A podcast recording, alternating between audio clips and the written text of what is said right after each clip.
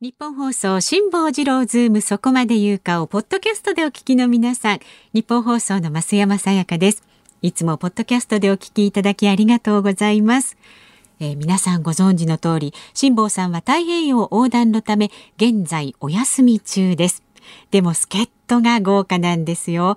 立川志らくさんに小倉智昭さんなど、そして日本放送が誇ります三大年齢がわからないアナウンサーの2人、吉田アナウンサーと飯田アナウンサー。まあ濃いですよね、まあ、ちょっと心配もあるかと思います。混ぜるな危険なんていう感じしますけれどもね。三代ってねあと一人誰なんでしょうかねとかいろいろ考えてしまいますが。まあ日々ねみんなでアイデアを出し合って日替わり助っ人の曜日に合わせた企画。そして専門家の方をお招きして全員で辛坊治郎ズームの屋号を守っていきます。ポッドキャストをお聞きの皆さん、私たちと一緒に辛坊さんの帰りを待ちましょう。さあ、それではお待たせいたしました。今日のズームそこまで言うか、始まり始まり。3月31日水曜日、時刻は午後3時半を回りました。FM93、AM1242、ニッポン放送、ラジオでお聞きの皆さん、こんにちは。吉田尚記です。パソコン、スマートフォンを使ってラジコでお聞きの皆さん、そしてポッドキャストでお聞きの皆さん、こんにちは。ニッポン放送の増山さやかです。辛坊治郎ズームそこまで言うか。この番組は太平洋横断にチャレンジする辛坊さんの帰りを待ちながら期間未定で日替わり助っ人パーソナリティが今一番気になる話題を忖度なく語るニュース解説番組です。ということで今日はある意味目玉ですよ。水曜日、吉田久典アナウンサーです。よろしくお願いします。よろしくお願いします。今聞いてくださってる方からすると知らんやつ出てきたみたいな気持ちだと。思いますもしかしたらねこの時間帯に吉田さんがしゃべるってないですよね、ええまあ、だって月曜日が立川志らくさんが出ていらっしゃって、うん、でこうあの小倉智樹さんが出ていらっしゃってその次吉田え誰だよってなりますわ、うん、普通考えた場合、うん、えー、あのすいません。あの日本放送の、えー、局アナなんですけれどもで、なので、日本放送の社内事情のことで、えとても、あの、こう、恐縮ではございますが、今、社内で、あ、日本放送、今年の春の最大の暴挙はあれだなって話になってるんですよ。えー、あの、そうなんです。で、ニュース解説番組って書いてあるじゃないですか。で、言われたんですけど、僕、例えばね、うん、この4月に始まる、えー、アニメの新番組の評判を全部並べてくださいって言ったら、60数作品全部並べられるんですよ。そちらにはね、長けてますからね。で、そういうアニメのイベントとか、もうアイドルのイベントとかの司会とかを、うん、まあ土日は大体やっているという、うん、えような人間が、ニュース解説って話なんですよ。はいであの振り返ってみたんですね、うん、一応あの僕日本放送でアナウンサーとして入社してますんで、うん、あのニュース現場にえー、お邪魔することあるわけです。言ってないことはないですよね。選挙特番なんかでもね。言ってないことはないって言い方じゃないですか。そこなんですよ。ほんで、僕が行くと、例えば、うん、あの、まあ、それこそね、えー、こう、総選挙みたいなことになりますと、えー、もう本当にたくさんの方が候補出てるから、うん、もうね、すごいいろんなところに各報道記者、えー、アナウンサーが担当で行くわけですよ。でもどう考えても僕に自民党みたいな来ないんですよ。いやそれはね、うん、ちゃんと詳しい方が肝のところは行くわけですよ。もうどう考えても今までの重要な情報がそこにはあるわけじゃないですか。うん、で僕はかつて具体的に言うと野坂昭之候補の担当とかになったことあるんですよ。ええ、でまあタレント候補でありつつも、まあ、作家さんでもありみたいな、うん、注目度は高いじゃないですか。うん、であのただねちょっとなんか様子がおかしかったんですよ取材に行った時から。一応ちゃんと取材行ったんですよ。その選挙期間中にこう街頭演説とかされてたら街頭演説をしているところに行くし、で終わったところでちょっと取材させていただけませんかっていうふうにお願いしたらあの注目候補じゃないならそういうことになるんだなと思ったのが一緒に選挙カー乗せてもらったりとかするんですよ。あるのよ、そういうこと。で、あの、すみません、野坂候補の、あの、今回の候補、公約は何ですか？みたいなことをお伺いしたら、うん、あの、信じられるのはお米だけです、みたいなことを言われて、あ、そうなんですね、みたいな、あの、ことを真面目にこうメモって、こう、あの、選挙の開票特番、はいはい、あるじゃないですか。開票特番って、あの、各アナウンサーとかが、その、こう、党本部だったりとかね、うん、えー、人によってはこう、事務所だったりとか、いろんなところでこう、スタンバイしてるわけです、結果を。ね、で、結構スタンバイしてるところに報道陣がついて、あ、なんとか候補の表情は、みたいなことをやるわけですよ。うん、ね、ね。それこそあの、こう、ね、増山さんとか、ありますか？こう重要政党の担当とか。えっ、ー、とね、この前の前の前ぐらいにね共産党でしたね、はい、私ね。ね。でもその昔は伝秀夫さんとか行きましたけど。すごい昔だけどそのあの伝秀夫さんとかに行くのと同じ感覚で僕が そうですよね、ね、あのこう任せていただいてた時代だと思うんですけど、うん、その時に野坂候補のとこ行って、うん、えー、すごいなと思ったんですよ、えー、いろんな呼ばれるんです一つ一つ。じゃそれでは自民党に行ってるなんとか記者えー、ね、こう、なんとかに行ってるなんとかさんみたいに呼ばれる中で、はい、では、野さ無所属の野坂昭之さんに、うん、えー、ついている、えー、吉田アナウンサー呼んでみましょう。はい、吉田さんって言われて、僕が言ったのは、はい、えー、僕は今、あの、野坂候補が結果を待つ、えー、ホテルの駐車場にいるんですが、うん、えー、私以外の報道陣は一人もおりません っていうところから、えー、レポートをして、で、なおかつ、えっ、ー、と、なんですかね、えー、次の日、結果が出て残念ながら落選されてたんですよ。で、落選されてた時に、えー、タレント候補さんなんで、テレビのカメラいらっしゃるんですよ。うん、カメラマンの方は。ただ、一人も記者もアナウンサーもいなかったんです。はいはい、で、僕はいたんですよ。はい、えー、一応一晩中待ってた、はい、で、待ってたんで、お前やれよって他社のカメラマンの人に言われて、うん、あの、代表インタビューを僕が取るっていう。代表質問を。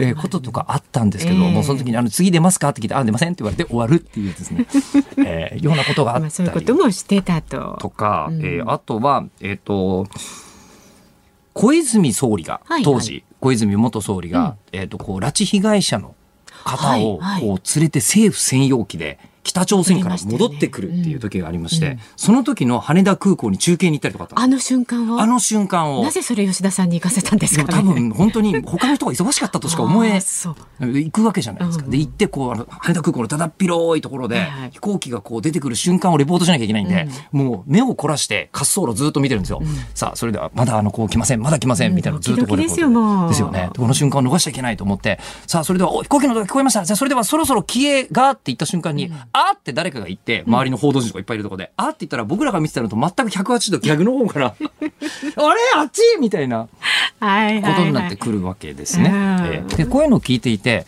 えー、基本的に僕の報道体験ってこういうことなんですよ。なるほど。で、あの、なんていうんですかね、うん、えー、都知事選挙とか、はいはい、もう日本放送としては重要な、うんね、あの事件ですよね、うん、事件というかこう出来事なので、うん、みんな総力で取材するじゃないですか、うん、えー、どういうわけだか僕だけ、えー、そのその都知事選挙の当日に、うん、えー、コミックマーケットの入稿作業をずっとしていたりとか前回 しておりまして、はい、えー、もうお気づきでしょうか？あの報道こんな感じです。まいいんじゃないですか。だってお聞きになってる方もいろんな方いらっしゃるし、はい、で例えば吉田さんのこと知らないっていう方もねたくさんいらっしゃると思いますけど私も正直言って、はい、あまり知らないのであの日本放送に20年ぐらいかぶって22年僕今年この明日でなるんですけど 22年目に。あの、ほぼほぼお仕事させていただいたことないですもん、ね、ままずほら働いてる時間帯がね、はい、私と吉田君って全く違いますし。先週まで11年3か月24時からミューコンプラスっていう番組を担当させていただいてたりとかしたんで、うん、会社に夕方以降にしか来なかったですから。そうですよね。はい、だからまあ私もあのねこの番組通して吉田久典アナウンサーというものをさらにちょっと深く知ってみたいななんてちょっとだけあの興味持ってますんで。本当ですか？多分僕全貌を聞くと全部嘘だって思われるような生活を送ってますよ。本当に。えー、あの先週とかも本当なぜかこう半蔵門の放送局出て帰ってきたりとか、それはなんで許されるんですか？えなんでダメなんですか？え 逆に別にねあの他の会社に出ちゃいけない僕 NHK、TBS、まあ、一応さっきの TFM、JWAVE、うん、えっ、ー、と、ラジオ日本、文化放送、えー、とか出たことありますよ。他にもいくつも出させていただいて。だから、まあ、ある意味、吉田さんは、はい、まあ、あのパイオニアでもあるし異端児でもあるみたいなこのね、ね、なんかこう感じですよね。ねそれ今どっちにするかで評価を変えようとされましたよね。あのそれも全然分かってるんですけどどっちともない。あの悪気はないです、うん、何やるにしても。うん、で悪気はないんですけど、うん、知らないことは多分報道だとめちゃくちゃあります。えー、なので、えー、多分ですね今日先にねあのニュース解説番組だと思って聞いてくださってる方に申し訳ないんですけど、僕絶対間違えます。力説します。間違えます、えー、今後めちゃくちゃ間違えるんですけど、一つ言うのはすぐ訂正します。間違ってると分かった時にそんなことないはずとか言わないです。素直ですね。じゃね。素直というか、えー、のんぽりです。のんぽりね。はいはいはい、あの特になんかこう分かんないことだらけだよ世の中と思ってますんで、えー、なのであの何かあいつ間違ってるぞと思ったら間髪入れずご訂正をお願いいたします。もうそのあたりはね、はい、この番組ねもうあの厳しいですよ。あのツイッターなんかでもね、えー、もう即訂正入りますし、辛坊さんがちょっと間違ったこと言うと、そうじゃないっていうのはねもう本当に瞬時に待ってますそういうの、うんうん、もうどんどん訂正してください。あの僕僕、あの、木曜日の飯田浩二アナウンサーとかと違って、将来政治に行こうとか全然思ってないですから。いや、飯田君もそう思ってるかどうか。いや、僕はわかんないですけど、あの、いや、あの動きはそうなんじゃないですかね。いや、私もちょっとその辺まではね、わかりませんけれども。まあ、そんなこととか、この吉田さんに対するなんかね、質問とか、あの、素朴な疑問とかあれば、改めてね、なんかどんどんどんどんお寄せいただきたいですよね、そういうメッセージもね。ね、こうスタジオの写真とかね、もうツイッターでご覧いただいた方は、バイトがそこに座ってるぞと思ってる人絶対いると思うんで、パーカーとね、パーカーとか普通の絞り染めの。バイトさんにしてもちょっと派手な感じがありますね。バイトにしてもここ舐めてるな、この会社って思われちゃう格好で来てますもんね。何なんですかね。えー、いいんじゃないですか。いろいろ突っ込みたいことがある方は、ぜひ、あの、ご連絡お待ちしております。お待ちしております。先にちょっとアドレス言っておきますと、メールはね、ズームアットマーク 1242.com、ZOOM、ズームアットマーク 1242.com。で、ツイッターなんですが、ツイッターはね、先週のまんまです。ハッシュタグ漢字で辛坊治郎、カタカナでズーム、ハッシュタグ辛坊治郎ズームでつぶやいてください。はい、えー、もうすでにツイートいただいてますね。うん、はいはい。えー、ラジオネーム空丸さん。えー、喋りのノリと増山さんのあしらい方が一番辛坊さんに近いっていう言われ方。あ、そうですか。はい。それは不思議だ。僕は割とこう辛坊さんシンパシーは感じますしね。あ、そうですか。いやだってヨットで太平洋とかめちゃくちゃ羨ましいって思います。そう思うタイプ。僕一番今今年残念なのが、うん、夏休み取って実は熱帯雨林の原住民の村に誘ってくれた文化人類学者の先生がいたんで、行くつもり満々だったんですけど、コロナが収束しなくていけないんですよ。ええ、いや、本当に予定合わせてたんですけど。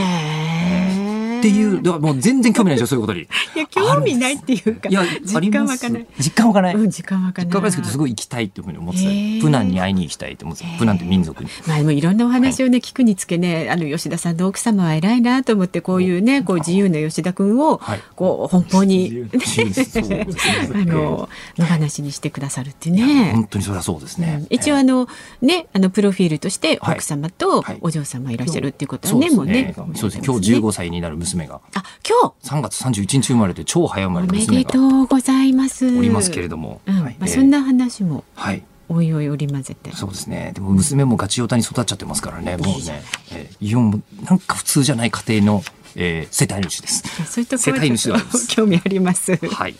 じゃあ一応の番組ね、はい、えー、恒例の株と為替の値動きからお伝えしていきます今日の東京株式市場日経平均株価5営業日ぶりに下落しました。昨日と比べまして253円90銭安い。2万9178円80銭で取引を終えました。前日のアメリカ市場で長期金利の上昇に対する警戒感から主要な株価指数が下落したのが重しとなったということなんですね。で為替相場は現在1ドル110円85銭付近で取引されています。昨日のこの時間と比べますと1円近く。で一昨日のこの時間から2円近く円安。2日でまあ2円ほど円安が進んでいるという、ね、そうですね、はい、辛坊治郎ズームそこまで言うか今日は、えー、助っ人パーソナリティ吉田尚記アナウンサーでお送りしますがこの後は週末のニュースを振り返るズームフラッシュで4時台にはリクルートグーグル楽天などこれまでに13回も転職をされているという IT 批評家の小原和弘さんにコロナ禍における働き方について伺います。友達小原さんね。ええ、あの小原さんが、うん、えーまあ僕もなんですけど、お互い変人マニアなんですよ。変人多いですね、うん、周りに、変わった人と、うん、こう知り合いになってその話を聞きたい、えー、って思っている。ね、そうなんです。で、お互いが変人マニア同士があったら当然そこでつながるわけですよね。と、うん、いうことで、えー、僕の知ってる中で一番、常にどこにいるか何やってるかわからない人を呼んでみました。いいじゃないですか。はい、ね、ご期待ください。はい、で、5時台のオープニングは辛坊さんに生電話。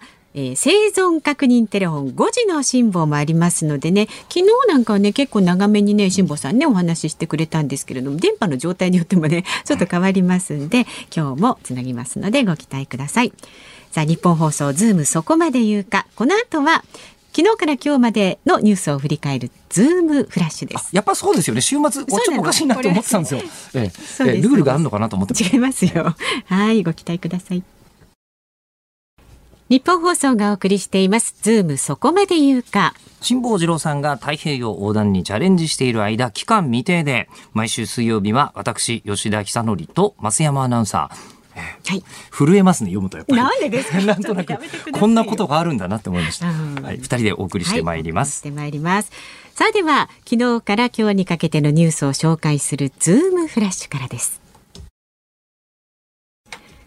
WHO 世界保健機関は30日新型コロナの発生源をめぐる中国武漢市での現地調査の報告書を公表しました。ウイルスがコウモリから別の動物を介して人へと感染した仮説について非常に高いか高いと記載されています。ミャンマーで市民に対する弾圧が激しくなっていることを受けて国連の安全保障理事会の緊急会合が今日開かれることになりました。厚生労働省の職員23人が深夜まで会食していた問題で厚生労働省は担当課長を大臣官房付きに移動させ事実上更迭しました。また田村厚生労働大臣も大臣給与2ヶ月分を自主返納します。大阪府は集中的な新型コロナ対策を可能にするまん延防止等重点措置の適用を国に求めています。大阪府の吉村知事は措置が適用された場合店側に対しアクリル板の設置と換気の目安になる CO2 センサーの設置の義務化と費用の補助を検討します。文部科学省は昨日2022年度から高校1年生2年生が使用する教科書の検定結果を公表しました。社会に参画するための知識や態度を身につける公共や日本と世界の近現代史を学ぶ歴史総合など新たに必修となる科目が初めて検定を受けました。世界経済フォーラムが発表した男女平等度ランキング。日本は156カ国中120位でした。女性の労働参加率の向上や賃金格差の縮小で過去最低だった2019年から1つ順位を上げたものの G7 の中では最下位でした。明日4月1日上場企業の15社が社名を変更します。ソニー株式会社はソニーグループ株式会社に変更されるほか楽天は楽天グループにそしてスシローグローバルホールディングスはフードライフカンパニーズに変更されます。またジャパンネット銀行は4月5日から PayPay銀行に変更されます。さあざっとこんな感じですけれども。結構いろんなニュースいっぱいありますよね。しかもバラバラなものが多いですけど、うんなんか言えそうなところで言うと、うん。うん、えー、僕あのデジタルグッズそういうのすごく詳しいんですが。そうですいろいろと新たなものをどうしても買ってしまうタイプの人間からすると、うんうん、ソニー気になるなみたいなのがやっぱりあるんですよ。でもともとこうすごい電子機器の会社っていうイメージあったと思うんですけど、うん、例えばこう最近こう一眼カメラの業界ってソニーがものすごい席巻してるんですよね。カメラ？カメラ、えー、あの実は今までってやっぱり世界中の報道カメラマンってニコンかキャノンばっかりだったんですよ。ちなみにこうあのオリンピックのその記者席とか見ると、白いの使ってたらキャノンで黒いの使ったらニコンみたいなのが分かってたんですけど最近もう本当にどんどんどんどんオートフォーカスの技術が上がってきて、えー、ソニーのカメラがどんどん現場に増えてきてるんですよ今。へえー、もうすっごいこう速い動きのやつで瞳にぴったりこうオートフォーカスが合うみたいな。のがあって。でそういうのって一番初めにこうコニカミノルタっていう会社があって、それをソニーが買ったことによって、うん、えー、こうすごいデジタルカメラを作っちゃったってところから、そういうのに続いてたりするんですけど、うん、えー、それ以外になんかこうグループになったのはなぜかというと、エレクトロニクス以外に、ファイナンス系いっぱい買ってるんですよ、ソニーって。あ、そうなんソニー銀行とか、ソニー損保とかこう聞いたことあるじゃないですか。はいはいはい、あれが大成功してるんですよ、実は。あ、成功してるんですね。そうなんですよ。えー、みたいなのがあるんで、ちょっと気になるなっていうふうに思いましたね。うん、それこそこう、 PayPay銀行とかも、えー、と最近フィンテックなんて言葉とかありますけど、うん、デジタル技術が進むとどんどんお金ってデジタルなものとのこう距離が縮まってくるから、はいはい、新たな商社とかいっぱい出そうだなみたいなことになってたりするんですけどね、うん、えー、こういうのでいいんですか？ニュース解説って。いいんです。いい感じです。いい感じですか？いいえー、この辺もあの間違ってたらすぐ言ってください、えー、この辺もすごい待ってますからね、えー、であとえっと、はい。そうですね。オタクだからいうことで SF 小説とかを好きな人間からすると、うんはいあの昔からパンデミックってものすごい何度も扱われてるテーマなんですよ。まあ、テーマとしてね多いですよね、えー、小説もね。でそうなんです。でいろんなこうことがあって、うん、でこういう今のみたいな状況になってるわけですけど、はい、今日のってあのこうみんなこうなんか中国が何か隠してるんじゃない？みたいなことで、うん、えー、と14か国がこう非難したりとかこうしてるわけですよね。はい、でも多分それはそれでなんかあの気になることある方いると思うんですけど何が大変ってあれ本当は何が科学的に起きたのか分かんないと一番まずいですよね。うんうん、でもともと鳥インフルエンザってあったじゃないですか。あれがすごい問題視されたのって、はい、鳥にかかるインフルエンザって普通人間にはかかんないんですよ、すぐには。でも鳥にかかるインフルエンザで同時に豚にもかかるやつあるんですよ。うんうん、ね、で人間にかかって同時に豚にもかかるインフルエンザっていうのがいっぱいあるんですよ。人間にかかった豚に、うん、はい、でただ直接鳥と一つ感染しなかったじゃないですか。うん、でそれが豚の中に入るとこうあの鳥にかかるやつが、えー、鳥から豚にかかったやつが、うんうん、えっと、豚の中でさらに人と豚にかかるウイルスとこう一緒になって進化してしまうと鳥にも人にも豚にもかかるみたいなのができちゃったりすると。いうことが分かって、うん、あの鳥インフルエンザって強毒性って言ってすごいこうコロコロ死んでしまうものが多かったりするんでこれは危険だっていうんで、うん、鳥と豚は離して飼わなきゃダメよねみたいのが。あのこうインフレパンデミックのためにはそうだよねみたいのがちゃんと研究したら分かったっていうのがあったりするわけですよ。そう考えるとあのーなんか今ね、政治のせいで細かいことを隠してんじゃないかとか、えー、実はこう、こういうことがいけない、あの、ウイルス研究所から本当は漏れてんのに、隠してんじゃないかみたいなこと言ってますけど、いや、それよりも、本当は何が一番まずいのか分かるようにしなきゃいけないから、政治とかよりそっちになんとかしてくんないみたいな気がするんですよね。で、そういう言い方してんですよね、ちゃんと14カ国。なんかあの政治で中国悪いって言ってるんじゃなくて全部見せろってって言ってるんですよね、はいはい、正しくはね。ねうん、でも全部見せてほしいなっていうふうに思いますよね。うん、究明できないですね。うん、いいのかなこれで。いいですよ順調順調。順調ですか？はい。えー、順調。えー、あとはね厚生労働省の人も大変だと思うから現場の人は飲みたかったりもするんじゃないかなと思うんですけどね。まあ、でもこれに関してはね、えー、あの、はい、いろんな方がねあの意見言ってますけれどもどどうですか？吉田さんの個人的な感想は、はい、うん。これ昨日もおっしゃってましたけど特ダネが終わって打ち上げがなかったみたいなことをおっしゃってましたよね。うん、えー、僕も「ミューコミプラス」って番組が終わって、うん、打ち上げは別にないわけですよ。うんうん、でただ思ったんですけど、はい、えー、ないならないで、えーお互い煩わしくなくていいって思ってる人いるんじゃないかなと思って。それはまあ個人的には私もそうは思いますけど。そう考えると この厚生労働省の方の中で一番かわいそうなのは、うん、行きたくもないのに行って、ね、なおかつ世間から叩かれてる人が絶対いると思うんです、うん、その人がかわいそうと思います。うんうんうん。うんこれはニュース解説ですか？まあ、いい、あの、パーソナリティの感想ですから。感想としては一番かわいそうなのは、付き合いで行って怒られてる人。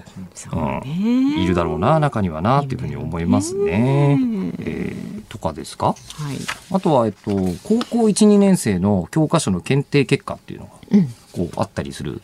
じゃないですか。はいはい、えー、で、検定結果が変わって、えー、科目自体も公共とか歴史総合ができるということなんですけど、うん、まさにこの4月から、あのうちの娘が高校生にちょうどなる。昔あのベビーカーに乗ってるぐらいの時に一度ね、お会いしましたよ。あの日本放送に連れてきたりとかもしてましたよね。うん、高校生、ね、高校生になるんですよ、うん、でしかもその高校生になることについちゃ今日この番組のどこかでちょっと関係する話題が出てくるみたいなやつがあったりするんですけど、えっとなんか僕クイズ好きなんですね。えー、だから自分の話ばかりで恐縮ですけど。いいですよ。パーソナリティそんなもんですかね,、うん、でクイズやってるとあの教科書ってめちゃくちゃ重要だなみたいなのが分かる、えー、それはクイズを作る側？あ作る側もそうですし、うん、あのなんていうんですかね、えっと、教科書で学んだことって40年後でも変わんなかったりするというか確かにそうですね。だから新聞だと1日しか持たないような知識はいはいはい、はい、下手するとそのリニューアルしていかないとその改革されていることに気づかないでねそのまま古い知識のままいたりもしますもんね。そうなんですよ。でだからここであの言うとさっきも選挙にたまに行くっていう話したじゃないですか、はい、あ取材にね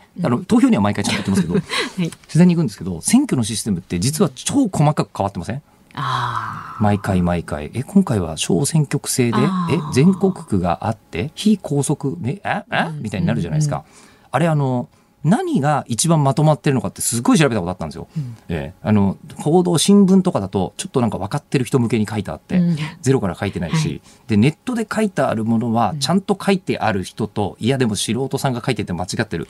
金瀬もあるしって言って、いろいろ調べて分かったんですけど中3の公民の教科書が一番綺麗にまとまってるんですでもねそれ言いますよね。昔あの佐藤勝さんからそういう話を伺ったことがあってやっぱりねそういうベースの本当の教科書を読むのが一番あの勉強になるっていうのはね佐藤勝さんもおっしゃってましたよ。そうですしかもねちゃんと改訂されてるから、うんうん。最新の情報が一番まとまってるのが、あの中3の公民の教科書っていうのを気づいて、僕あの選挙報道に行くときに中学生の教科書を持って、でも出かけたりとか。いいいい思いますよ。簡潔にねそう。まとまってでてね。困った時はそのまんまそれを読ませて。あのもちろん著作権には配慮してますよ、表現とか全然関係ない状態でね。はい、ということで。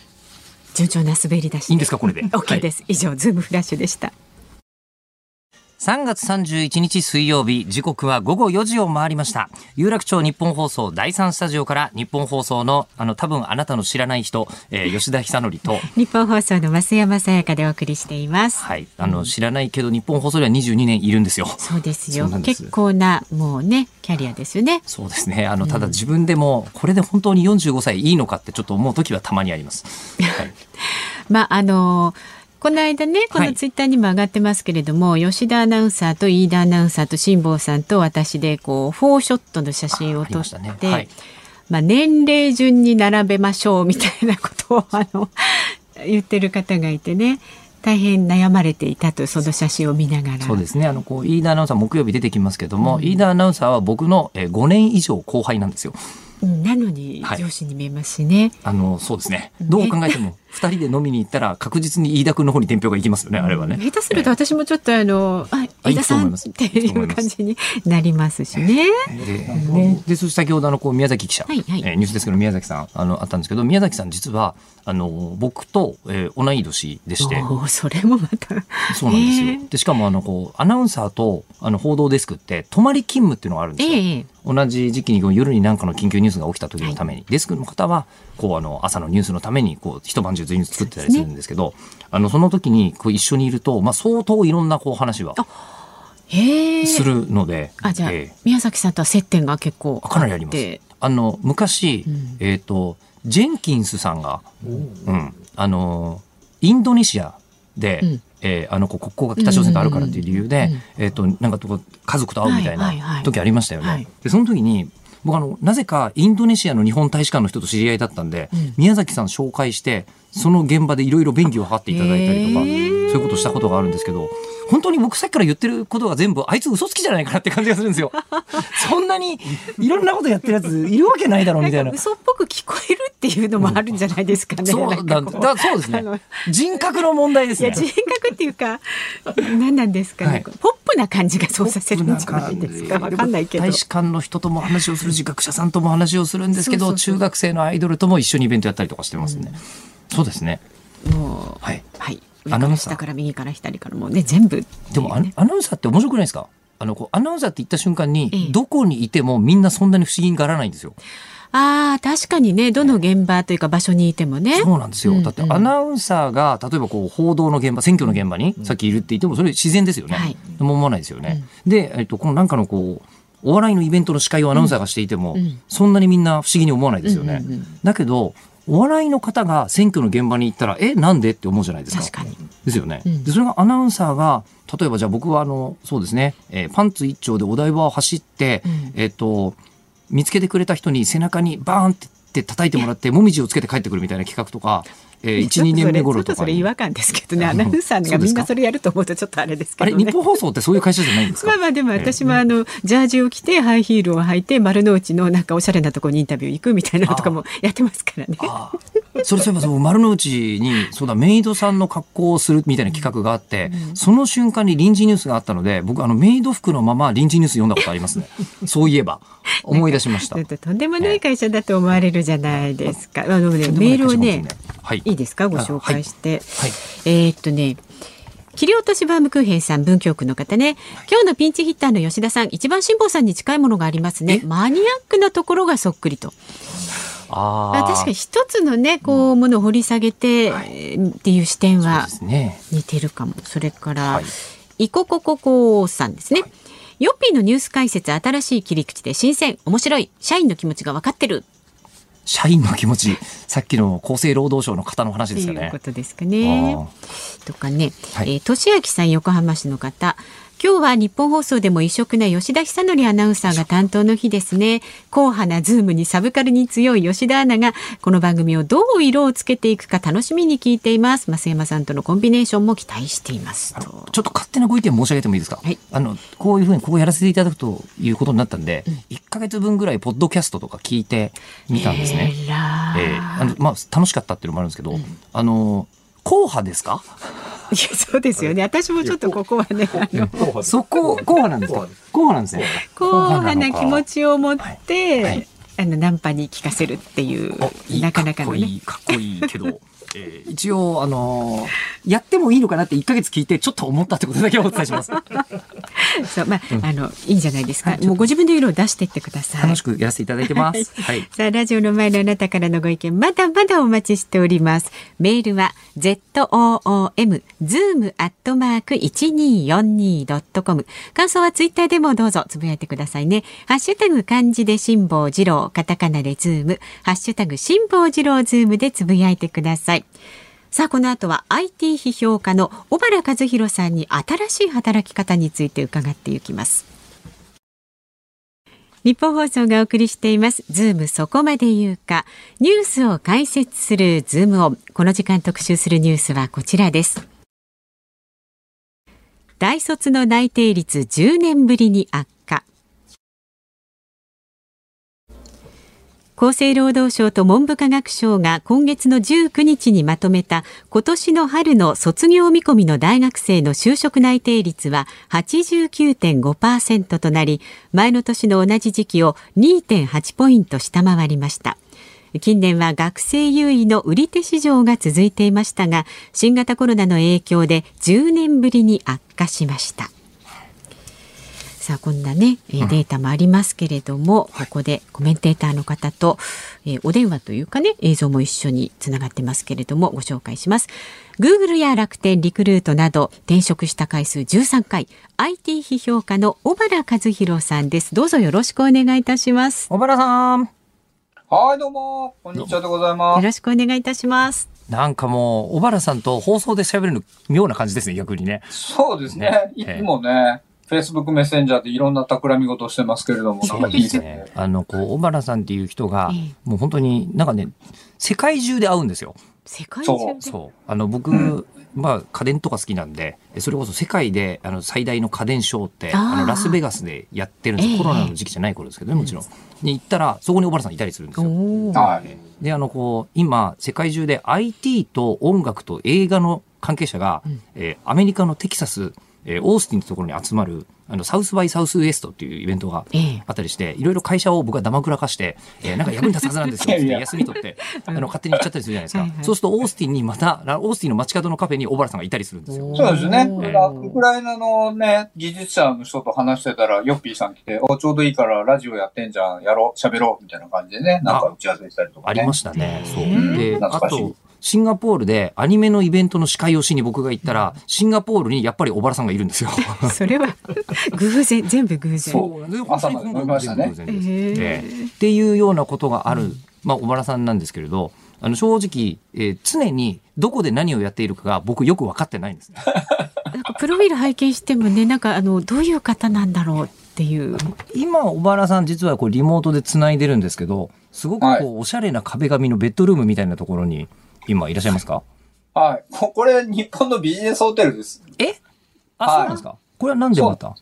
あ、実は、あの、再来週に新しい本が出ることもあって、日本入国してるんですけど、はい、その今って、あの、コロナが広がらないためにですね、その、出発前と空港に着いた時に PCR 検査2回やるんですけど、それでで陰性でも、やっぱり一応2週間隔離っていうことで。うん実は今日が最終日で、この後外で。そうだったんですね。はい、ああ、でももう、そもそもね、今日本にこう来てるっていう話をしてましたけど、今拠点が、小原さん今どこって言ってるんですか？今はですね、あの、コロナ前まではバリ島が拠点だったんですけれども、まあ今、あの、コロナでやっぱり仕事しにくくなったんで、シンガポール拠点としながら、はい、今は動いてますね。ほら、もう僕らの子供の頃って、働くっていうと会社の場所がこう一箇所に決まってて、そこにね電車で30分40分かけてこう通ってみたいのが当然だったじゃないですか、うん、まあ、いわゆるこうねあのこう、体を使う労働じゃない方はそれが普通でしたよね。うん、えー、だけど、もう小原さんの話を聞いてると、もう、働くってなんだ？みたいな感じになるんですよ。ねね。で今日はその本のために日本でこれから活動をしようと言いつつなんかあの放っておくとなんかねあのアフリカのベンチャーの人と突然話してたりとかするんですよ。そうなんですよね。はい。まあ大体1日平均で3、4カ国の人と打ち合わせしてますね。そうなんですか。1日平均で3、4カ国。あのすみません。はい、ここ2、3日のこう国名とか挙げてもらってもいいですか、この2、3日ですか、はい、えっと、ケニア、ナイジェリア、シンガポール、マレーシア、ベトナム、えー、と、あとウクライナですね。6カ国ですね。はい。それは言語は英語ですか？あ、まあ、言語は英語ですね。はい。で、その、言える範囲でいいんですけど、その商売というか、はい、お話の内容ってどんななんですか、はいあ、ほとんどがもうボランティアで、その、若い学生さんとか20代の、その、起業家の方々が、まあ、新しいビジネスをやろうとされてらっしゃるので、アドバイスしてて。うんはい。で、実は今、そ今挙げたような国の方々からですね、やっぱり日本と、そのベンチャーとして提携したいっていう、もう魅力がむちゃくちゃ高まってるんですよ、日本。これあの、今、いろんなところで、日本ってもうやばいんじゃないかみたいなことを言ってる人がいるんですけど、うんはい、なんかあの僕いろんな人と話をすると意外とそうでもないんじゃないかなって思ってるんですけど、やっぱ小原さんもそれは思いますか？そうですね。だからまあ、確かに一見すると今の時価総額って、その GAFAM って言われる Google とか Apple とか Amazon とか Facebook とか Microsoft っていう会社の合計が、その日本の上場企業一部の全金額を超えちゃったみたいな話、なんかボロ負けみたいな感じがするんですけど、実はそれってネットの第1回戦なんですよね。1回戦、うん、そう。これから始まる第2回戦は日本とドイツが超有利。え？それはあの、試合の内容が違うみたいな感じですか？全く違う。だから、今までは、インターネットをインターネットでアップデートする世界だったんですよね。やっぱここってフロンティアで全く何もないところから戦ったら、やっぱアメリカフロンティアスピリッツ強いじゃないですか。うん、でもこれからはリアルが全てインターネットでアップデートされていくので、うん、そうするとやっぱりリアルがむちゃくちゃ整備されてて、オペレーションがしっかりしてるから、ネットにつなぐときにやりやすい国ってどこですか？言ったらやっぱり日本、そしてドイツですよね。あの、そこを、なんか、あの、なんとなく雰囲気わかるんですけど、具体的には、これがあるから日本は強いみたいなのがはい。例えば、小売とかで言うと、やっぱコンビニって、そのポフでむちゃくちゃ管理されてて、はい、こんなに新商品が出る国ってないんですよ。ああ、確かに世界中のコンビニ行くと、なんか精度低いなって感じしますよね、日本人からするとね。はい。こんなにパンの種類とか、あの、コンビニに置いてるおにぎりの種類だけでこんなに多くて、こんなにコロコロ変わる国ないんですよね。確かに。それって何かっていうと、やっぱりマーケティングがデータに基づいてしっかりしてて、しかもそれを、あのね、あんなに高度な高品質に作れて、でしかも品質管理できちんと賞味期限管理もできて、っていうことができるっていう、このマーケティングからオペレーションまで全部一貫してデータに基づいてできる国ってなかなかないんですよね。で、そこに、えっ、ー、と、こう、チャンスを見出している、先ほど言った、まあ、新興国って言っていいと思うんですけど、そうですね。学生さんたちとかがいっぱいいるわけですか？そうですね。まあもう二十歳、もう学生というかもう学生起業家ってもう全然僕らの時代とレベルが違って、もう平気でこう2カ国3カ国で、その、まあ、もうチーフマーケティングオフィサーは、まあ、あの、タイにいて、うん、で、CTO はベトナムにいて、みたいなことでやるようなスタートアップもめちゃくちゃ増えてきたりやっぱコロナで加速してるんですよ。国境がなくなって、コラボレーションが。うん。はい、そうか、それこそね、あの、ズーム使える人、これあの、こ番組の方じゃなくて、うんうん、このあの、こうインターネット会議システムの方で言うと、はい、ちょっと前だと使おうって言っても、え、ちょっとなんかめんどくさそうでめ、いや、あっちゃおうよみたいに言ってたかもしれないですけど、うん、もうやれないビジネスマンはそんなにいないですよね。そうですよね。ってなると、今度距離が世界中とつあの縮まるから、うん、一気に近くなりますね、まさに小原さんみたいに世界中の人と毎日話すみたいなことになったりする。そうなんです。でも結局ネットの世界っていうのはその距離が関係なく繋がれるけど、さっき言ったように最後繋ぐ先がリアルになってきますから、うそうするとやっぱりリアルがしっかりしてる国っていうところが、その、替えが効かないんですよね。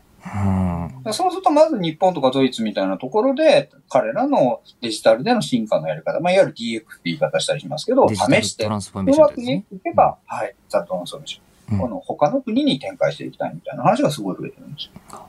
え、じゃあそこで、今こう、小原さんだからこそ聞きたいことが2つありまして、はい、まあ転職回数13回みたいな話、うん、そうですね。本当に、お互い人間のクズをね、まっしぐらですよね、よく僕は。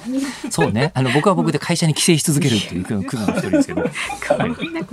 ね、あの、その大学、大卒の方の内定率が10年ぶりに悪化したっていうニュースがあったわけじゃないですか。じゃあもし、今大卒で、小原さんが、まあ絶対にどっかに就職決まっちゃう優秀さだと思うんですけど、うん、もし、今就職が決まらなかったとした場合、うん小原さん、まず、日本で就職するならどんな業種のどんな、えー、仕事に就きますかっていうのと、あともし海外で仕事するならこの国で仕事してみたいっていうのがあるとしたらそれぞれ聞きたいんですけど、まずじゃあ国内だったらどうしますか、ね、国内だったら、僕はあえて、例えば、宮大工とか、ね、あ宮大工、うん。はあ、世界中に確かに、そんな神社仏閣を扱うことができる大工さんは、まあ確かに日本にしかいませんね。で、人数も減ってきてる要は何かっていうと、これからの時代ってね、ここ100年で立ち上がったものって、すべてゲームのルールが変わった方がいいと思った方がいいんですね。はあ、でもそれ100年でできたものは変わるけど、1000年変わらないものは変わらないんです。よ。じゃあ、た、確かに、サラリーマンって100年続いてるかっていうと続いてないですよね。えー、普通の会社に。はい、えー、確かに、はい、それに対して、宮大工は間違いなく、うん千年、二千年の世界。脈々とね、歴史。なるほど。むしろ千年変わらないものの方が、これから変わらないので。で、で、でも、やっぱり、そのまあ、宮大工の方々って、まあ、14歳、15歳の頃から修行する世界ではあるんですけれども、やっぱりまあ、学校で学んだこととかをうまく宮大工の中に融合させていきましょうみたいなね。そっか、それこそ、あの、なんですか、はい、日本にしか神社仏閣ないですけど、例えばこう、法隆寺を作ったら、もう千年単位で残るわけじゃないですか。そうなんで日本と気候条件が似てる国で、千年以上続く木造建築を作るとなったら、はい、今度は宮大工の人が、まあ、他の国、はい、緯度が同じぐらいの温帯の国に行って、そういうの作ったっていいわけイスラエルで木造建築作ったんですそれが横展開できるし、実はそういう世の流れのことをサステイナブル SDGs って言ったりするわけですけどね。SDGs って、あの、なんか雰囲気で言ってない かと思うんですけど、雰囲気じゃないとそういうことなんですね。楽しげに言うとというか、ポジティブな感じ。持続的ってことですからね。はいはい。そこ1000年以上続く。何年持ってるんですかって話ですから。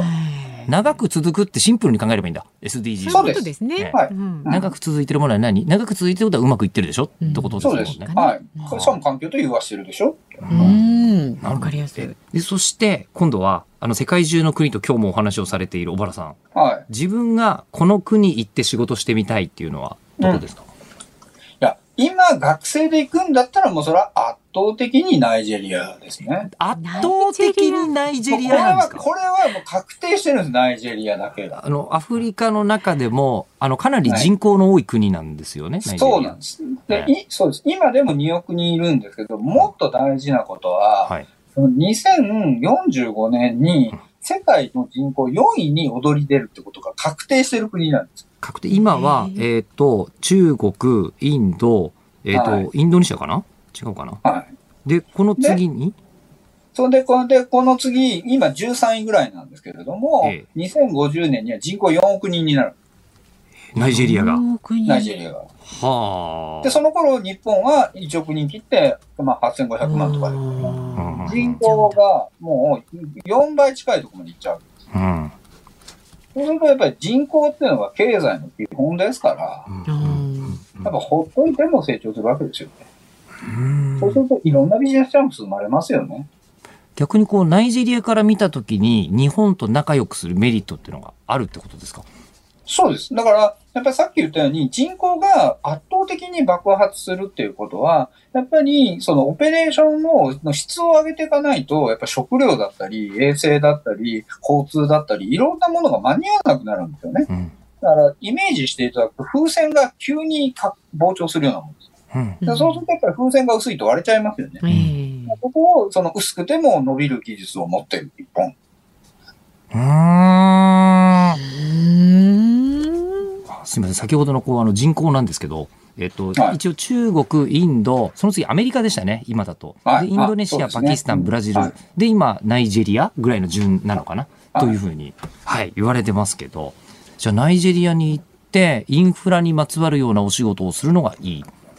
そうですね。まあ、ですし、まあ、あの、人口が伸びてる国って、全部順番に伸びていくので、うんインフラ系が最初に伸びて、でそのインフラを使って必需品が伸びて、で必需品の次にサービス品が伸びて、でその後にメディアだとかコンテンツが伸びてっていう。はい、あの僕、やっぱりこう、アニメ、ゲーム、漫画、アイドルみたいなこう世界のことばっかりやってるんですけど、その中で一つ面白い動きがあって、えっと、今、日本に白戦車っていう漫画漫画に強い会社が、花と夢とか出してる会社。の漫画アプリがあって、漫画パークっていうアプリがあるんですけど、あの漫画パークってアプリ、まず日本から作るじゃないですか。日本で作って、その次に作ったのが、えっ、ー、と、実は英語版なんですまあ、これはわかりますよ。ね。うん、まあ、そうですね。えー、でアメ、アメリカに進出したんですけど、その次に進出した国が、ケニアなんですよ。へそうなの、韓国とかではないんです、あの中国とかだと思うじゃないですか。ね、じゃなくて、で、なんでかっていうと、全く敵がいないからだっていう。ああ、なるほど。わかりやすいわかりやすい。ね、でも、それ、ものすごい大事で、えやっぱり、小さい頃に、その、愛した文化って、その後20年後、30年後聞くんですよね。ビジネス。そうはい、確かに。だから、例えばフィリピンでは、ボルテス5っていう、はい、まあ、テレビロボット名がむちゃくちゃ人気で、うん。えー、それがゆえに、今、あの、言っても、ボルテス5の話するだけで仲良くあそれありますよね。本当にフランスで、とグレンダイザー、あと中東もグレンダイザー大ブレイクしていて、そこの中野ブロードウェイで買ったやつを、あの、中東の王族が欲しがったりとかしますよね。本当に。えー、何がきっかけでね、つながるかわかんないですよね。ビジネスチャンスにもなるだからやっぱりその成長期に何かサポートすると、そのご恩ってやっぱり一生忘れられない。だからまあ、中国のことわざで、あの、井戸を掘った恩を忘れないみたいなことを言われるんですけど、やっぱりそういうこう、文化とか経済がまだ苦しくて上がる時期に一緒にいてくれた人っていうのは一生の仲間になりますからね。聞いてると知り合いがやってる中で今一番センスのいいビジネスはさっき言ったその白戦車さんは、アフリカに日本の漫画を持っていくだけでも面白いらしいんですよ、うん、ちなみになんか、うん、あの会長はメイド様みたいな漫画がすごい受けてるって言われて 向こうには学園も生徒会もメイドカフェもないのになぜか読まれてるんで、えー、でも一番読まれてるのは二人エッチだって言ってましたけどね。まあそれは世界中で。世界中共通のコンテンツですね、それはね。言ってましたけど、そのあの、こう、白戦車さんが今それに気づいて、えー、アフリカの、こう、カメルーン人の漫画家さんを今育ててるんですよ。へえ。うん、素晴らしい。えー、星野ルネさんっていう漫画家さんなんで、ですけど、カメルーンの方なんですか？じゃなくて？カメルーンと、うん、まあ、日本の両方にルーツを持つお父さんお父さんが日本の人でお母さんがカメルーンの方っていうことで、お母さんがお父さんがこう学者さんだったからカメルーンで現地調査してる時に仲良くなっちゃって、えー、そこであのそこでえっ、ー、とね確かお母さんが連れ子だったのかな？っていうような話の方が日本に来て神戸で育ってみたいな。面白い展開ですね。うん、っていう話が今小原さんの話に一番乗っ取ってるとてもセンスのいい動きなんだなっていう気が。ですね。うん、本当に正しいです。やっぱり成長する場所に飛び込む。その、まだ小さいけれども、やっぱ将来大きくなるところに飛び込むのか、もう千年変わらないからこの先千年も変わらないところに行くのか。うん、どっちかですね。じゃあ、その、飛び込む派を選んだ人に、あの、今だったらこれ気をつけなよとか、これ身につけといたら役に立つよみたいなのがあったら、それは聞きたいですけど。うんうん、やっぱり、あの、小さいところに行くときに一番大事なことは、やっぱり、あの、誰もやりたくないことを最初に拾うってことですね。はい。やりたくないことを拾う。最初に拾う。だ結局、その、ち、小さいところから始まってる時って、その、チャンスっていっぱい見見えるんですよ。うんだけど、そこって結局人が群がるから、やっそういう、その何かが始まってる時に、誰も見てないけれども、そのやらねばならないことをやってると、やっぱり絶対そういう時に見てくれるんですよね。小原さんの本の中に出てくるのが、小原さん、あの、こう自分で転職した時に、一番初めにみんながやりたがらない債権回収とかそういうのから手つけるみたいな。そうそうそうそうそう。おっしゃってましたよね。うん。うん、でそうするとやっぱり、あの、地道に仕事してる人であればあるほど、いぶし銀な人であるほど、そういうことを見てくれてるので、やっぱ何かあった時に、いや、お前ちゃんとやってるやつだから、お前のことサポートするって言ってくれるんですよね。それこそ今小原さんはボランティアでいろんな人のこう企業相談に乗ってるわけじゃないですか。はい。だけども最終的にはそういうふうに返ってくることがあるよなってのも頭のどっかにあります？あ、もちろん。だからまあ、その3年後にすごい人になる可能性がある人に、やっぱギブしまくるわけですよね。ああとギブね。今大切な言葉ですよね。うん、うまい具合にチャンスがめるんじゃなくて、与えないとみたいなってことなんですよへね。ーなので一番初めに今日誰紹介したいって聞かれて、あ小原さんから始めるといいかなって思って、うえーいやーまあありがとう最ござい適な人。選で。日本明るい感じしますもんね。本当日本、これから第2回戦。第二回戦。いや、はい小原さん、えーわざわざ缶詰になってるホテルの中からどうも今日はありがとうございました。ありがとうございます。今度ね、ぜひスタジオの方にもいらしてください。はいお待ちしております。小原和弘さんで検索すると本出てきますからね。はいチェックしてください。そちらもチェックしてください。ありがとうございました IT 評価の小原和弘さんでした。3月31日水曜日、時刻は午後5時を回りました。日本放送吉田久典です。日本放送の増山さやかです。日本放送ズームそこまで言うか辛坊治郎さんが太平洋横断にチャレンジしている間期間未定で毎週水曜日は私吉田久典と増山アナウンサー2人でお送りしておりますはい。そして5時回りましたのでね、ここで恒例の生存確認テレフォン5時の辛抱ですのお時間。生存確認なんて感じにテレフォンなんてポップな言葉つけていいんですか？これ、はい。いいんですよ、はい。辛坊さんね。今日はどこで何してるのか、まあ、太平洋横断から日本放送に帰ってくる。その日まで毎日日本放送から、まあ、持たされました。衛星携帯電話を持ってこの電話に出てもらうっていう企画ですからね。お子。さんにキッズ携帯持たせるみたいなもんですよね。ええそういうことです。はい。そういうことです。で、まあ、あの、昨日、一昨日と電話に出てくれましたけれども。今日はね、どうでしょうかね、まあ、出航前だとは思いますが、今電話してます。うん。これ結構ね、衛星携帯電話にかけるのって僕初めてであすよ。そうですかあのタイムラグがあるので、はいお話しするときにちょっとね間合いを持ってはい話さないとね、通じなかったりで、今ねこのコール音が鳴るまでがねいつもハラハラドキドキするんねで、すよ、今スタッフが、えー番号を入力したところですね。はいはい。出てくれるかな？どうでしょう？今日は何してんのかな？おかかった。1回2回ちょっと出ないつもり？もしもし。もしもし、あの、辛坊さん、あの、水曜日、留守番をさせていただいております。日本放送の吉田でございます。ありがとうございます。ご苦労様です。いや、よかったですよ。今ね、1分ぐらい前までね、衛星の電波をあの捕まえてなくてですね、うんえーいやっと捕まったところで電話がかかってた。っていうのがね、今結構ビルの、あこれあの、イリジウムってあの、上空の、はるか何百キロ上空の衛星を捕まえるんだけど、ええ、えこの、え、される衛星がね、ビルの谷間だと減ったんですね、影になって。ビルのためで、ちょっとね、広いとこ出てきました。あありがとうございますえ。で、そして今、ビルのもしもーし。っていうもしもことは、ーし聞こえますか？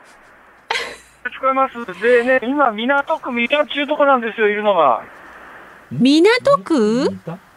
三田？え東京ですか、目の前にこうね、これ。今ね電波状態がちょっとね途切れ途切れなんですけど辛坊さん東京ですか？あそっちも途切れ途切れですね。そうですこれビルの谷間なんでね、うん電波が入んないんですよ。港区三田です。三田だやっぱり 桜が散ってですね、うんうん道路がもう桜の花びらで覆われてます。あ、チューリップも咲いてます。あの、これあの、もうみ、あ、浄土宗のお寺があるぞ。そう増上寺かなここのクリーニング屋安い。ワイシャツ95円均一だ。ねすぐ近くにいるんじゃないですかなんなら糸電話でもつながりますよ。本当ですようまくすれば。あ糸電話じゃ無理だと思いますよ。そうか近いっちゃ近いですね。近いっちゃ近いです。超近いで、ですじゃあ皆さん、あどうもあはいはいあ、お疲れ様です。ちょっと声が溺れちゃう溺れちゃうなんて不吉なことじゃないですけど。声がね声がね携帯でね。ちょっとまあこんなね、感じで。三田にいらっしゃることが分かったという。三田でもつながる。そういうことです。で、太平洋でもつながるはず、海に出た方が障害物じゃないからよく衛星につながりやすいとらしいですよいうことなんですね。まあ一応今日も生存確認取れたということになりましたので、はいえー引き続きね明日もチャレンジしていきたいと思います。持ち歩いてくれてるってことですよね。あ。そうなんですよ、ね。結構ね荷物になってると思いますけどね。ありがとうございます。うんはい。さあ、えー、明日のこの5時の辛抱です。生存確認テレフォンね、どうぞお楽しみに。日本放送ズームそこまで言うかで毎週水曜日のこの時間今日から私吉田久典担当させていただいてますが、はいうん、ここ好きなこと喋っていいんですね？いいですよ。さまざまな話題にズームするという、えことで、今日のテーマをものすごく、すいません、自分の身内の話に近いところで選んでしまいました。えー、え今日のテーマは、S 高等学校。S? はい。そうなんですよ。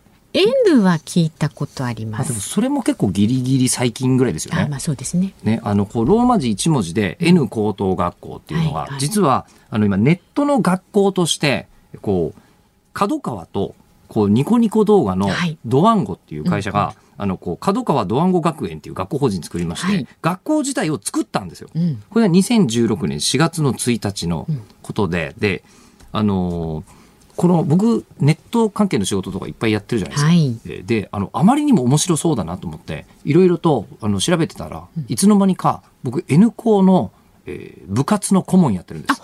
そうだったんですか？そうなんです。えー、クイズ研究会があって。クイズ研究会の顧問。えー、僕あのクイズ研究会高校生クイズ全国大会まで行ったことあって。そうそうなんですか？えー、さっきも僕嘘つきですよね ほとんど。そんなやついるわけないだろみたいな。びっくりになってると思いますが、でも本当にそれがあったんですけど。でもまああの本当に外部の人先生とかもどんどん呼んじゃってるというような、うんうん、まあ、そんなところなんですがネットの学校、ね、ネットの学校なんですよ、うん、で、えー、これは N はニコニコの N ネットの N みたいなこと言われてますけど、はい。最近中の職員とか生徒たちの間では沼の N だと。なんで沼、ね、やっぱり高校生ぐらいの時ってみんながなんかまんべんなく全部勉強すればいいんじゃなくて、どっぷり何かにはまることこそ一番大切なんじゃない？みたいな。はいはいはい、もう本当に僕も高校生の頃にアニメとアイドルあんなにやってたことがこんなに今の仕事に役に立つなんて 思ってもみませんでしたけど、うん、まあそんなもんだから沼の N じゃないかなんていう言い方もされている。N 校なんですけど、初めの頃はやっぱりみんなどういうことなのかなみたいな。ちょっとね、ピンときてない部分は。があったと思うんですけど、N 校一番初めに開校した頃は1482人、1500人に満たなかったんですけど、うん、これが、えー、去年の12月の時点で、1万6641名の学生がいます。あ、生徒さんが生徒さんにいっぱいいる。だ始まったところから10倍に増えてる。うんうん、ですよね。10倍以上増えてるんですけど、うん、で、あの、まあ、通信制の高校ではあるんですが、はい、えっと、珍しいかというと、えー、っと、今、日本ではですね、一応18万人ぐらいいて、高校生の20人に1人が通信制というふうには実は言われている。そうなんですか。結構いますよね。でその中の1万6千人がもう N 校の生徒に、あ実はなってたりするんですよね。でこれなんでかっていうのを、はい。えー、いろいろこう近くにいたんで、えー、感じたんですけど、うん、えっとですねまあこのアナウンサーで仕事をしていて関係者なんで毎回、えー、学生さんが入学してた時のあのオリエンテーションというのがあるじゃないですか、はい、この学校ではこんなことができますよこんなあの活動をしていますよ、みたいなことを説明するのを3か月に1回やってるんですね。でその3か月に1回のものをネット上でやってるんですけど僕進行してるんですよ。そうなんですか。3か月に1回。はい。なんでかというと、うん、あの4月に入学する人もいて、でも4月それは当たり前ですよね。うん、でもこうこの間学校合わないなと思って、じゃあちょっと学校変えようかっていう人が7月に入ったりとか10月に入ったりとか、まあ、またまた1月に入ったりとかできるように、えー、転校生的な感じであそうですね、うん、えー、まあ、ネットであのこう学習するので、うん、あの途中からでも入りやすい、うんうん。うん、自分の好きな時間に授業を受けていいわけですから。あそうなんですか。あそうですよあの決まった時間じゃなくて？あの共同でやんなきゃいけないやつは、うん、あの時間合わせなきゃいけないんですけど、うんうん、共同じゃなくて一人で勉強してもいいじゃないですか数学とか、うん、英語とか、うん、っていうのはあのこうアプリの中にその動画授業が配信されていてその動画授業を見ながら、えっとまあ、毎回ねレポート出さなきゃいけないとかあるんですけど、そこの区切り区切りを守れば自分の好きな時間にいろいろとこう勉強しているというふうになっているので例えばその木平さんとか有名ですけどね、うんうん。えー、スケートフィギュアスケートの木平さんとか、うん、あの現役アイドルとかが実は今いっぱい通っていたりするんですよ。でその授業を受けている中で僕すごいポイントだなと思ったところがあって何かというと毎回毎回あのオリエンテーションの最後に、えー、今シーズンの N 校はここをアップデートしますっていう話がついてくるんですよ。うん、で言われてはたと気づいたんですけど普通の学校ってあんまりアップデートされないなっていうことに。まあ確かにアップデートねしないかも。ええー、だってあの今ねズームで授業をやってるとかいう学校ずいぶん増えましたし、はいはい、うちの娘もそれこそ中学ね、うんうん、頑張ってやってましたけど、もともとニコニコ動画やってるから N 校初めからそれようにできてるんですよね。みんなもう授業中にコメントを打って先生に質問とかしてるわけですよ。でもそうすると授業中に手を挙げるのって結構やっぱり度胸いりましたよね。ああ、私も苦手でした、あ、げるの。想像つかないです。確かに。すいません、なんとなく上げてるところが。うん、えー、で、それで、こう、あの、こうコメントでやると、うん、あの、あ、でも俺もそれ気になってた、みたいな人たちが次々続々出てきてて、学習効率いいな、みたいなのがあってた、あったりとか、何よりも、普通、あの、こう、評判がいいから、今、こう、10倍に増えましたよね。N 校、うんうん、普通の学校って10倍に生徒増やそうと思ったら校舎10倍に増やさなきゃいけないんですよ。できないんですよ、これ。ですね、確かに。ネットの一番すごいところかっこよく言うと、スケーラビリティっていう、うん、もうこう規模が大きくなったりちっちゃくなったりできるっていうのが、あのネットだとできたんだってことで、で、実は S 校って言ったじゃないですか。何かというと、N 校がでっかくなりすぎたんで、あの、申請した時にこれぐらいまでかなって言ったの超えちゃったんですよ。で、はいはい、じゃあもっと増やしたいからって言って、新しい高校を作ろうって、この4月からできるのが S 校なんですよ。へー。えーで、その S 校が、まあ、始まって部活とか授業とか全部共通で。部活もあるんですね、ちゃんとね。ちなみにあの、 Slack っていうメッセンジャーサービスで、お互いでこう、授業のね、うん、えこう、やり取りとかしてるんです校内のコミュニケーションとかしてるんですけど、で、それであの、私事は何かというと、えー、娘が S 校入ります。あ、そうなんですか、あの、本当に、うん、えー、こういうことやってて、えー、いい学校だなって思ったんで、うん、あの、ストレートに入れてみることにしました。本人も行きたいって言ってたし。ご入学おめでとうございます。はい、ありがとうございます。ということで以上、S 高等学校にズームしました。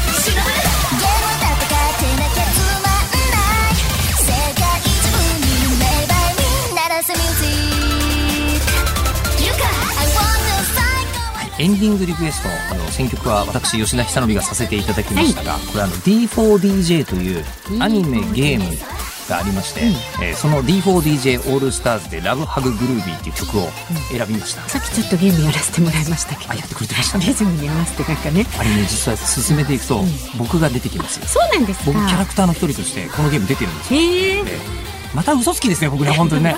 こんなことあるわけないだろうみたいに思ってる人いると思うんですけど出てるんですよ本当に、うん、ねあのまあそれで選ばせていただいたいっていう理由は一つ、はい、で今後も多分アニメゲームとかの歌なかなかみんな聞かないですよね。アイドルも含めて僕選曲させてもらおうと思ってるのと、うん、あとこれポッドキャストで実はズームって日本で一番聞かれてる番組の一つじゃないですか。ね、この曲著作権とかそういうの OK なんですよ。ネットでこれポッドキャストでかけられるんですよ。っていうのもあって面白いかなと思って選ばせていただいたのと、うん、あとこの作品の主演の西尾優香ちゃんっていう子は今日誕生日なんで選んでみました。おめでとうございます。いろんな理由があります。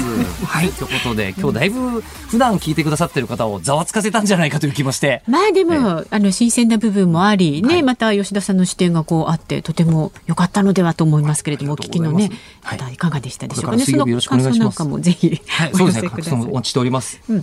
さあ、お聞きの日本放送、この後5時半からは、ショーアップナイターです。今日はバンテリンドームから中日対巨人戦お送りします。解説は山本昌さんです。山本昌さんと、日本放送の地下の公開室のイマジンスタジオで、ラジコンやったことがあります。なんかお好きなんですってね。そうなんです。でも、さっきからもう自分の言うことが全部嘘に感じてるんですよ。でも本当です。ですよ、全部。はい。で、明日の朝6時から、飯田浩司の OK! Cozy up!。明日のコメンテーターは、JP モルガン証券チーフ株式ストラテジストの、はい、えー、阪上亮太さんとコロナ禍での年度末の株価の動向などのニュースを取り上げます。で午後3時からのズームそこまで言うか、ね、今なんて言いました？3時 ,3 時半です、ズームそこまで言うか。明日はですね助っ人パーソナリティ木曜日飯田浩司アナウンサー登場です。ゲストがウォールストリートジャーナルのピーター・ランダースさんです。で吉田さんはね、もうあれですよね、日曜日に。そうなんです。今週4月の4日の日曜日の23時半から24時半、あのミューコミ VR という番組が始まりまして、はい、その新番組あの自分で企画からすっごい入り込んでやってるんで、もしよろしければそちらも聞いていただけると嬉しいかなと思うんですが、最後増山さんがちょっと読み飛ばしたところに突っ込めるぐらいまで今日の生放送で来ました。え来週からちょっともうちょっといろいろ考えていきたいと 頑張っていきます。思っております。はい、はい、ということで今日はありがとうございました。えー、ズームそこまで言うかここまでのお相手は吉田久典と増山さやかでした。これ言うの？明日も聞いてちょうだい